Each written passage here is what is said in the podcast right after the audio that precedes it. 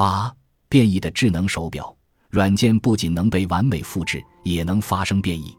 库比蒂诺的丰厚会不断的开发软件，并增强其性能，甚至给正在用户手腕上工作的手表升级。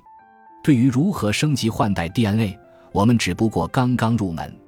用活细胞中的正常基因替换有缺陷基因的基因疗法，可以被视作一种软件升级。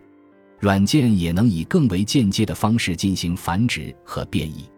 比方说，我偶然遇见的一个老朋友发现我的 Apple Watch 会在我感到烦躁的时候提醒我呼吸。我的 Apple Watch 确实配置有监控我心率的传感器。所以，手表的软件很可能是借助这些传感器，确定什么时候发出提示是最有效的。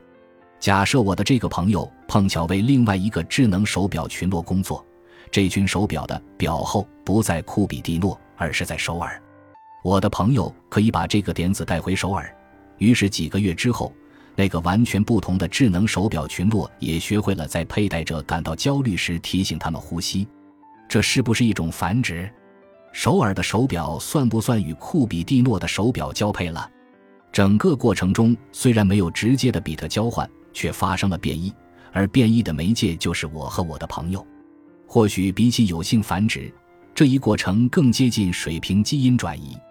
水平基因转移是一种近期才被发现的现象，它指的是基因迁移可以实现跨物种乃至跨生命域，而迁移的媒介很可能是病毒。关于这一点，稍后会进一步介绍。单就“活着”这个词的某些意义而言，是否可以认为我的手表是活着的？我最崇拜的偶像之一，进化生物学家理查德·道金斯在其经典著作《盲眼钟表匠》中似乎否定了这一观点：手表与生物体之间的类比是错误的。但道金斯这里的意思其实是，手表是由人类设计的。而生物体是通过达尔文所称的物种进化方式进化而来的，他所说的仅针对活着的这一个方面，也就是进化方式。他接着写道：“与所有表象都截然相反，自然界中唯一的钟表匠是物理的盲目力量，只不过其运行方式十分特殊。真正的钟表匠应有先见之明，他根据自己心目中的目的设计轮尺与发条。”规划它们之间要如何完美衔接。达尔文发现的自然选择是一个盲目的、无意识的、自动的过程。尽管我们如今公认这一理论解释了所有生命的存在以及明显是有意为之的形态，但其实自然选择本身是没有目的的。天则无心，亦无心目。自然选择不会规划未来，它没有愿景，没有先见，甚至根本没有视觉。如果说自然选择就是自然界中的钟表匠，那么他一定是一个盲目的钟表匠。为了批驳创世论，道金斯似乎无意中给手表赋予了一个具有神性的创造者，其先见之明似乎超脱于物理法则之外。但设计手表的人类以及他们的先见，难道不也是自然的力量吗？好在道金斯接下来将进化的观点套用在了科技上。尽管这一次他讨论的对象不是手表，不仅现行的导弹设计会引来无线电干扰器这样的对策，反过来，反导弹设备也会引发导弹设计针对前面的对策进行改进，形成对反导弹设备的反反制。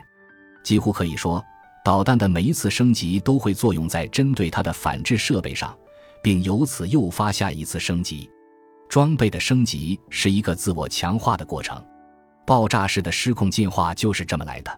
手表与手表之间并非不共戴天，但库比蒂诺和首尔的两个智能手表群落可能真的是你死我活的关系。此外，对导弹与反导弹防御设备的失控进化过程而言，先见几乎是必不可少的。道金斯的观点在于，生命并不是由生活在系统之外的设计师所设计的。而是由进化以及完全在系统之内运行的物理的盲目力量所塑造的。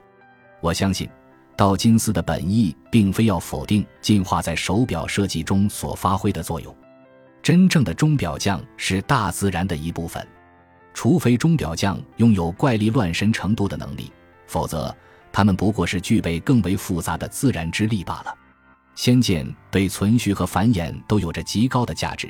并且人类的先见也是进化而来的。我相信道金斯会认同这一点。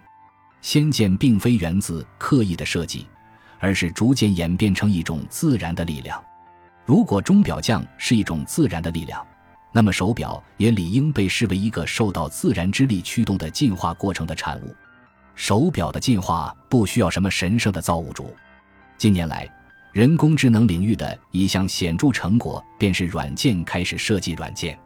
能设计软件的软件是否具有先见？在软件设计方面，有没有什么是人类能做到但软件做不到的？这些问题急需解答，却也难以解答。感谢您的收听，本集已经播讲完毕。喜欢请订阅专辑，关注主播主页，更多精彩内容等着你。